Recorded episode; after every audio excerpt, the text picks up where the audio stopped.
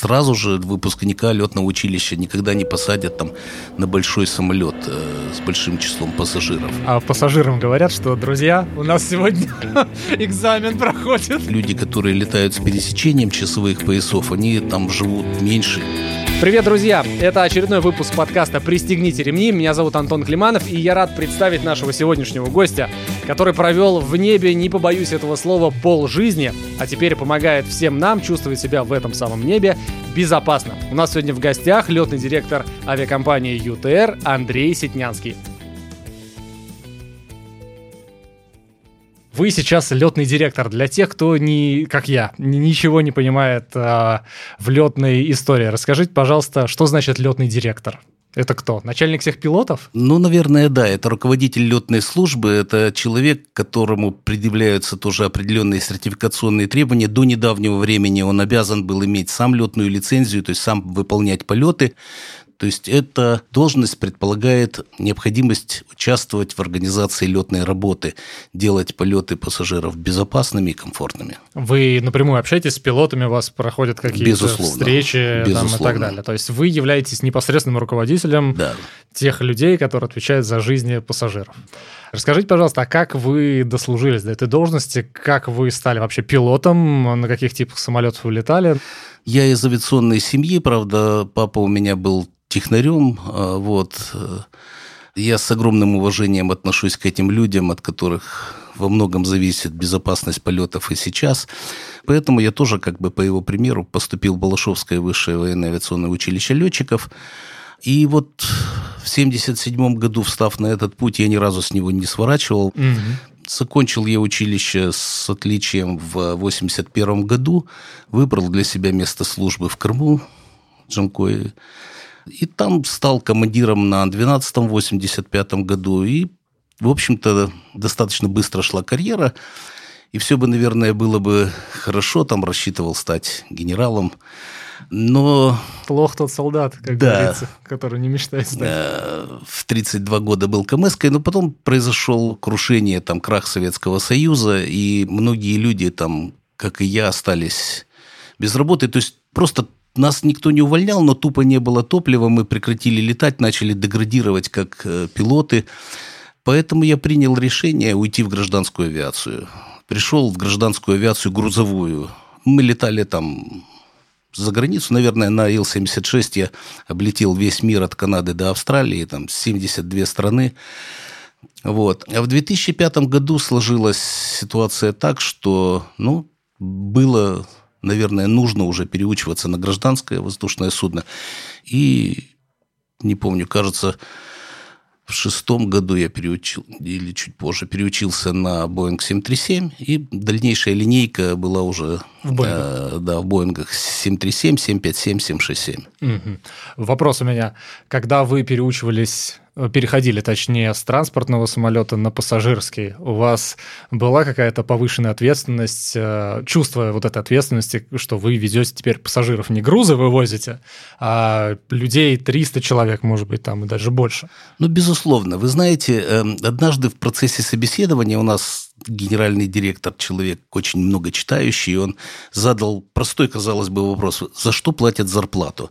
Ну, то есть вот есть э, пилот самолета Ан-2, который на авиахимработах много работает с утра до ночи, там весь в поту, значит, и там зарабатывает достаточно мало, а есть э, пилот какого-нибудь Boeing 3 семерки, который там в комфортных очень условиях, там э, летит на полностью автоматизированном, очень надежном самолете. Почему второму платят очень много, а первому очень мало? Э, ответ меня на самом деле правильный ответ удивил там, да. Оказывается, платят деньги за цену ошибки. Но у вас вам не было страшно вот в этот момент? Страшно совсем не то слово. Нет ну, чувства... как-то, не знаю, ну не мандраж, не совсем такое слово, опять, которое подходит к пилотам, но такое чувство повышенной ответственности, что ли, волнения, может быть, какого-то. Ну, это, безусловно, есть. Более того, я вам скажу, что в любом полете, наверное, ощущается вот это вот волнение. Более того, я вам скажу, что когда пилот заходит при каких-то очень особых сложных условиях на посадку у него пульс поднимается до 120 ударов. И это нормально. Это, это именно то, что и должно быть.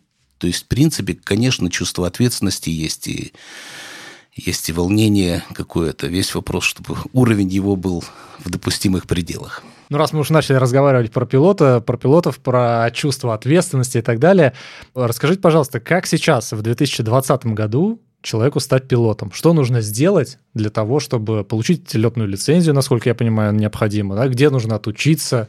И вообще, как быть тем, кто вот нас, например, сейчас слушает и мечтает о том, чтобы подниматься в небо? Ну, само наличие мечты – это уже практически вопрос, решенный на 75%. Потому что высокая мотивация овладеть профессией, стать пилотом, она, наверное, там, наверное, является самой важной. Вот эту фразу вообще приписывают Конфуцию, но уверен, что Конфуций в таком виде ее не говорил, а, скорее всего, первый раз так сказал Билл Гейтс. Выбери себе работу по душе, и тебе не придется работать ни одного дня в своей жизни. То есть, действительно, летная профессия такая, если вы хотите, вы, наверное, там закончите школу с соответствующими результатами, вы подготовитесь там по английскому языку и поступите. То есть, первое, нужно хорошо знать иностранный язык сразу при поступлении в летное училище, правильно? Да, абсолютно точно. Это будет нужно и при поступлении, и в процессе всей дальнейшей карьеры. Угу. А хорошие оценки в школе? Я не раньше аттестат, сейчас ЕГЭ, видимо, как-то это все там учитывается. Но принципиально, чтобы хорошие были оценки. Ну, вот смотрите, я иногда интересуюсь, само по себе обучение, там оно уже дает какие-то знания, да, наверное, но для меня вот этот средний балл, он в большей степени как человека, участвующего при приеме на работу, там как экзаменатора, который принимает, проходит собеседование, для меня в большей степени это умение человека ставить перед собой правильные задачи и достигать. Либо ты там делаешь дело и делаешь хорошо, либо тогда вообще не делай. Да? Если ты учишься, так учись хорошо. Там. Угу. Вот э, принцип такой. Поэтому средний балл, ну, наверное, там тоже важен для меня. Медкомиссия? Медкомиссия, безусловно, важна. Ну, она важна будет в течение всей жизни. Мы поступили в летное училище, учимся, что по итогу получается? Мы получаем летную лицензию какую-то? Да, абсолютно yes. Значит, есть средние э, летные училища, там э, Красный Кут, Сасово, Богоруслан. Есть высшие летные училища, э, Ульяновск, Питер. В высших у нас учатся 5 лет, в средних 2,9. То есть ну, программа в два раза короче. Но на самом деле принципиальной разницы для человека вот на этой стадии именно нет. Они все выпускаются с одной летной лицензией. Сама летная подготовка, она там не зависит, то есть, наверное, она там приблизительно одинаковая. Речь идет там о другой части образования. Вот. После выпуска обычно пилоты обращаются в авиакомпании. Легче всего найти работу, наверное, в авиакомпании, в которой задерживают заработную плату, платят очень мало. А таких много у нас? Не знаю. Наверное, есть какие-то очень маленькие, но я представитель там одной из ведущих авиакомпаний Российской Федерации, где и достойная зарплата, и выплачивается она регулярно, в общем, без задержек. И поэтому, конечно, у нас и планка, наверное, повыше, как в таких же компаниях Аэрофлот, S7, там, ЮТР, Уральские авиалинии. Это вот, наверное, так Четвер... Лидера. Четверка, да, группа компаний Аэрофлот, там их несколько компаний. Вот, поэтому с момента обращения его там, естественно, рассматривают соответствующие люди, проверяют по формальным признакам, значит, э, готовность человека. У него есть лицензия. Лицензия выдается коммерческого пилота. Есть три градации. Частный пилот, который там может сам себя возить. Есть коммерческий пилот, который уже допускается к управлению воздушным судном, на котором есть пассажиры. Есть э, профессионалы, так называемые линейные пилоты, у которых ATPL, Air Transport Pilot License. Э, значит, это люди, которые там уже профессионально занимаются перевозкой пассажиров, и они в общем-то, уже как бы высшая степень градации профессионального уровня пилота. Я правильно понимаю, что все лицензии сейчас у нас э, выдают государство, государственные учреждения? Абсолютно. Хотя верно. несколько, буквально там некоторое время назад, были какие-то коммерческие организации, которые выдавали. В частности, была история, если я не ошибаюсь, вы меня поправьте, пожалуйста, вот с авиакатастрофой, которая была в Казани, Угу. Потом там выяснилось, что пилоты были как-то переучены, вот, или выдана лицензия была им какой-то коммерческой организацией, и после этого случая государство взяло на себя обязанности выдавать эти лицензии. Ну да, безусловно так, но надо понимать, что вот это вот время, которое было там, да, 90-е годы, те, кто его застал, ну, наверное, они представляют, о чем я сейчас скажу, что было много там неразберихи, да. Вот, поэтому, да, сейчас абсолютное право на выдачу лицензии есть у государства. Угу. А когда ты приходишь в авиакомпанию, например, какую-то работать, и тебе говорят, ты будешь летать на Ту-154, в летных училищах нет Ту-154, есть маленькие самолеты. Точно. Как начать летать на Ту-154? Ну, карьера – это основы любого там э, образования от простого к сложному. Сразу же выпускника летного училища никогда не посадят там на большой самолет э, с большим числом пассажиров.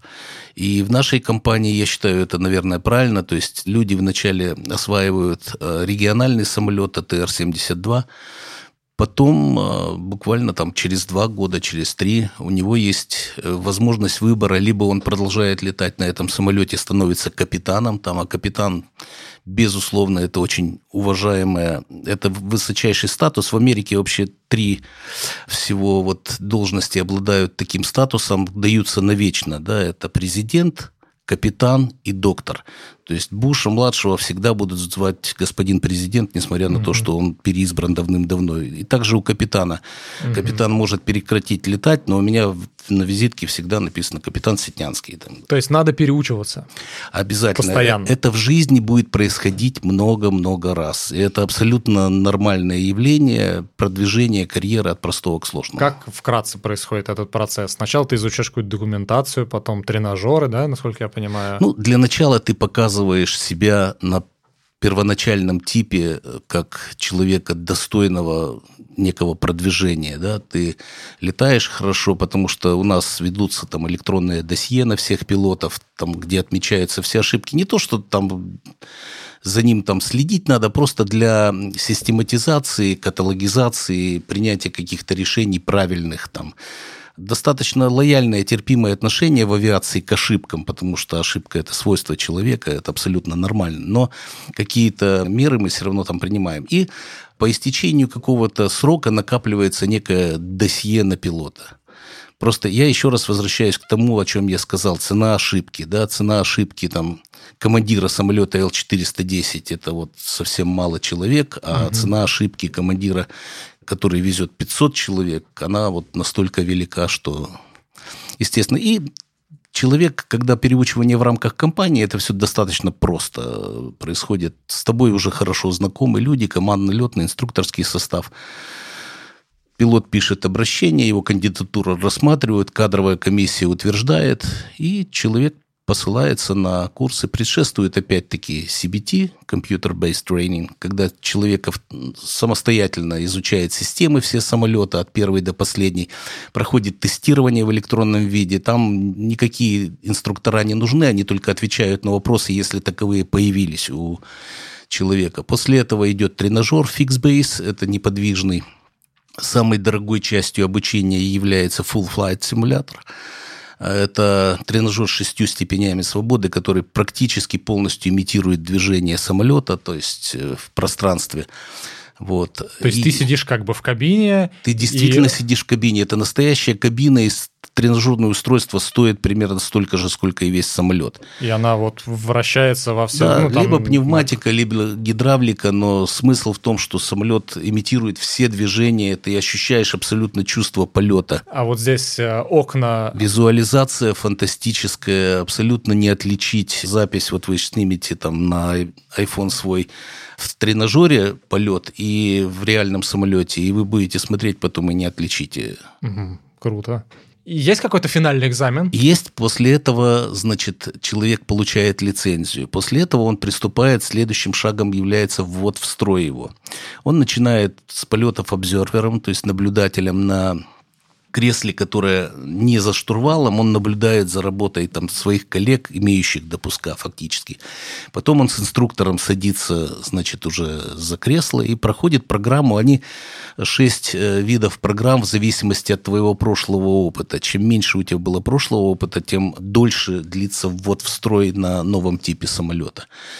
Вот. И после этого все завершается полетами с экзаменатором, который допускает или не допускает И самостоятельно. Да, с пассажирами уже. Ну, в это время на борту находятся два пилота минимум с лицензиями действующими. То есть, несмотря на то, что один человек без действующей лицензии, просто он тогда сидит за штурвалом, рядом с ним за другим штурвалом сидит инструктор, но третий готовый пилот с допуском и с лицензией сидит на джампсит на кресле, которое вот дополнительное. Если вдруг что пойдет не да, так. если что-то пойдет не так, он всегда заменит вот этого молодого пилота. Мне интересно, извините, что перебиваю, а пассажирам говорят, что, друзья, у нас нет. сегодня экзамен проходит. Нет, нет, не говорят, конечно, не говорят, да и, в общем-то, я не вижу никаких особых рисков, потому что все риски там мне кажется, если сказать об этом пассажирам, то они креститься в три раза больше начнут и хлопать после приземления это, тоже. Это будет совершенно неправильно. И к хлопанию я тоже отношусь негативно. Я, честно говоря,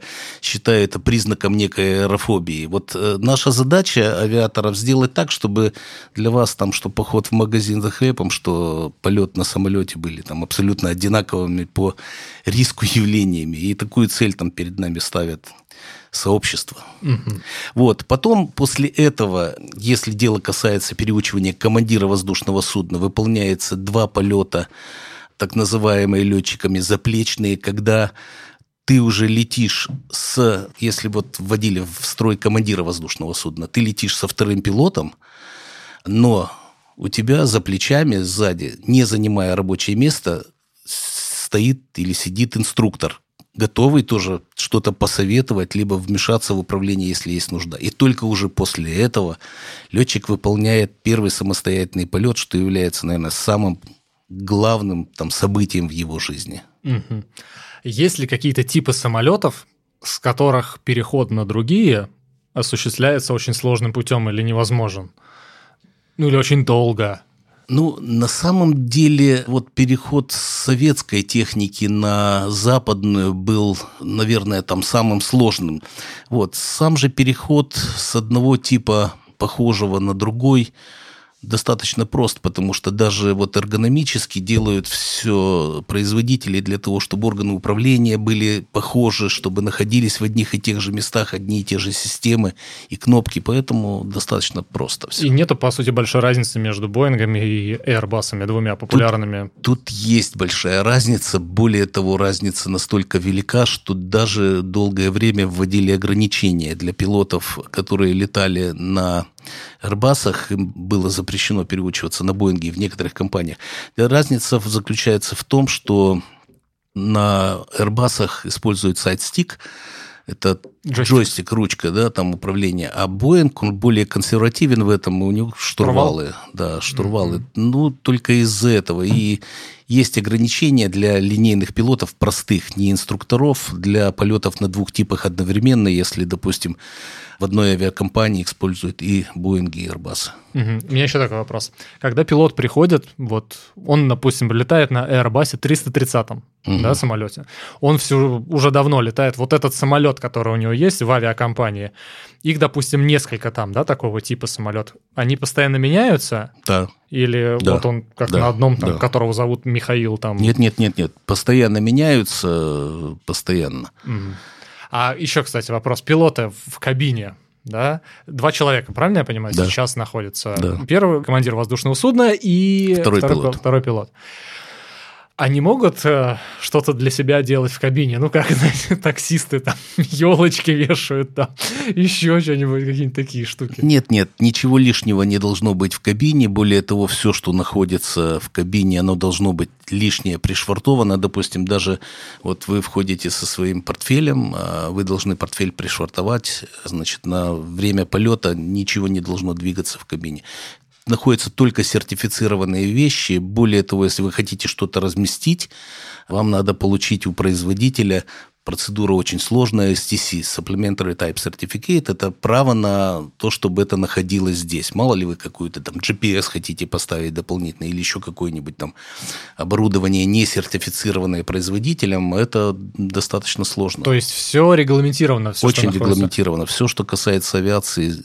сильно регламентировано. Я в интернете натыкался на видеоблоги пилотов, которые снимают в кабине, как они заходят на посадку, как проходит то-то или то-то, это разрешено или все зависит от политики конкретной авиакомпании? Ну, в большей степени от позиции, конечно, генерального директора зависит, да, то есть, в принципе, мы понимаем, что никто не запретит человеку пронести там iPhone в кармане в кабину, и если он летит третьим, то есть за штурвалами находится два человека, но в некоторых случаях, как я говорил, может находиться третий человек в разных ролях. Он может быть занимать низшую роль, это обсервера, да, там, значит, а может быть и инструктором, который просто наблюдает методически за полетом, периодические проверки такие осуществляются. Конечно, он может там достать iPhone, наверное, снять, может это заметят, а может и не заметят, но, в общем-то, в большинстве случаев это не приветствуется. Должно быть разрешение такое, его можно получить на самом деле.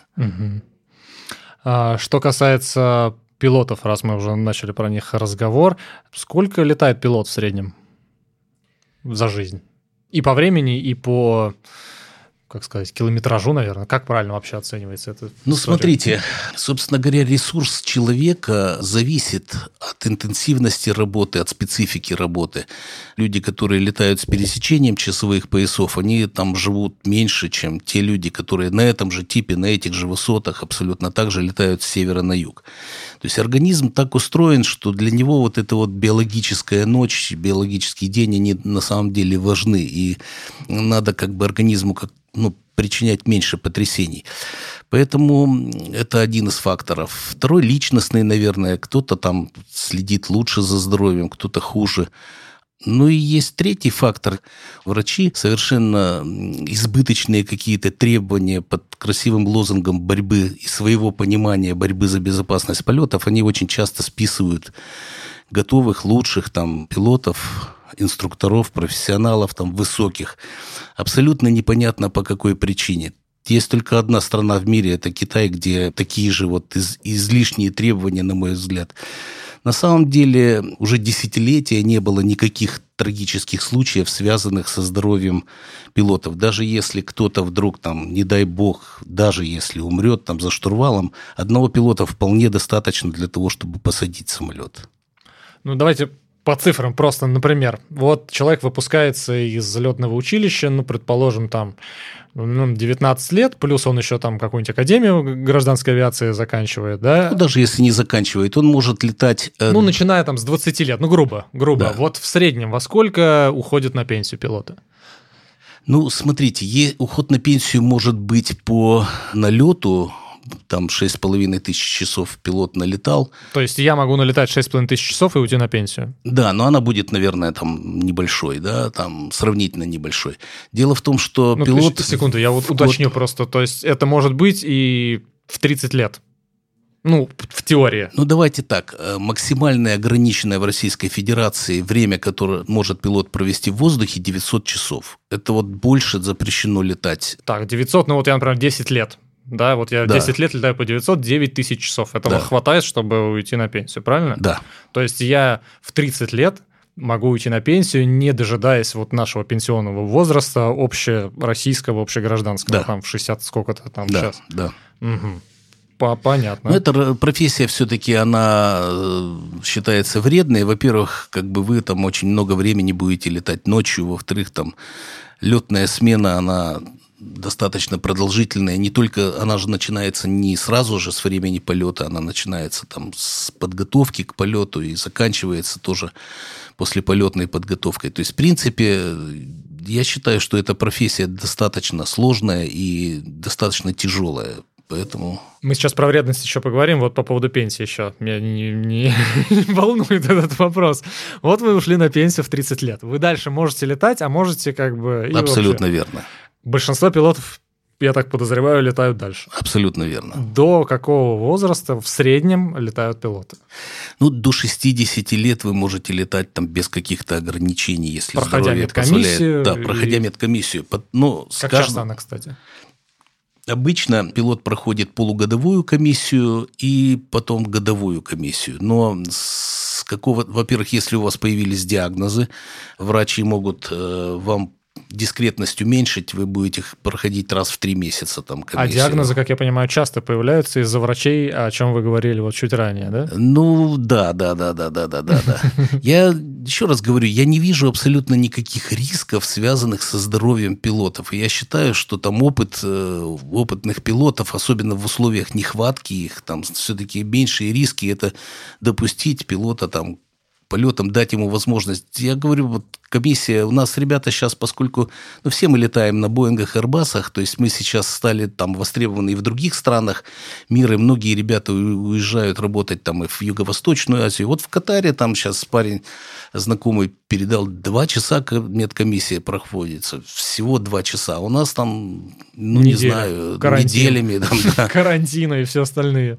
Да, ну, в общем, э, не очень мне понятно это ситуация, я считаю, что... Ну вот, например, с чем не допускают, ну или там предостережения делают? С какими заболеваниями, да которые с... есть у обычного человека? Насморк с любым... хронический. Ну, с насморком вообще летать, наверное, не очень правильно, потому что можно там гайморит заработать именно из-за перепадов давлений вот этих. Э, а так э, списывают по разным причинам. Э, нервопатолог может там списать по сердечно-сосудистым каким-то там аритмия, там, я не знаю, я не особый профессионал, так что лучше... Mm-hmm лучше меня сильно не пытайте в этом. Короче говоря, до 60 лет примерно вот может летать пилот. Если возрасту, у вас нет если диагнозов, да, пожалуйста, летайте, никаких вопросов. А нет. после 60 уже все? Там наступают ограничения. После 60 в кабине должен быть максимум один человек. То есть не, не допускается полет двух 60-летних пилотов. 120 на двоих. Полет 120 на двоих, ребята, сегодня у нас. На этом практически все. Кстати говоря, чтобы не пропустить следующий эпизод, обязательно подпишитесь на нас в Apple подкастах, Яндекс подкастах, во Вконтакте, SoundCloud. Короче, где вам больше нравится. Не забывайте ставить лайки, пишите комментарии, советуйте друзьям. Кстати, загляните на наш сайт пристегните ремни.ру, там вы тоже сможете нас прослушать, ну а еще задать свой вопрос. До встречи через две недели, удачи, пока!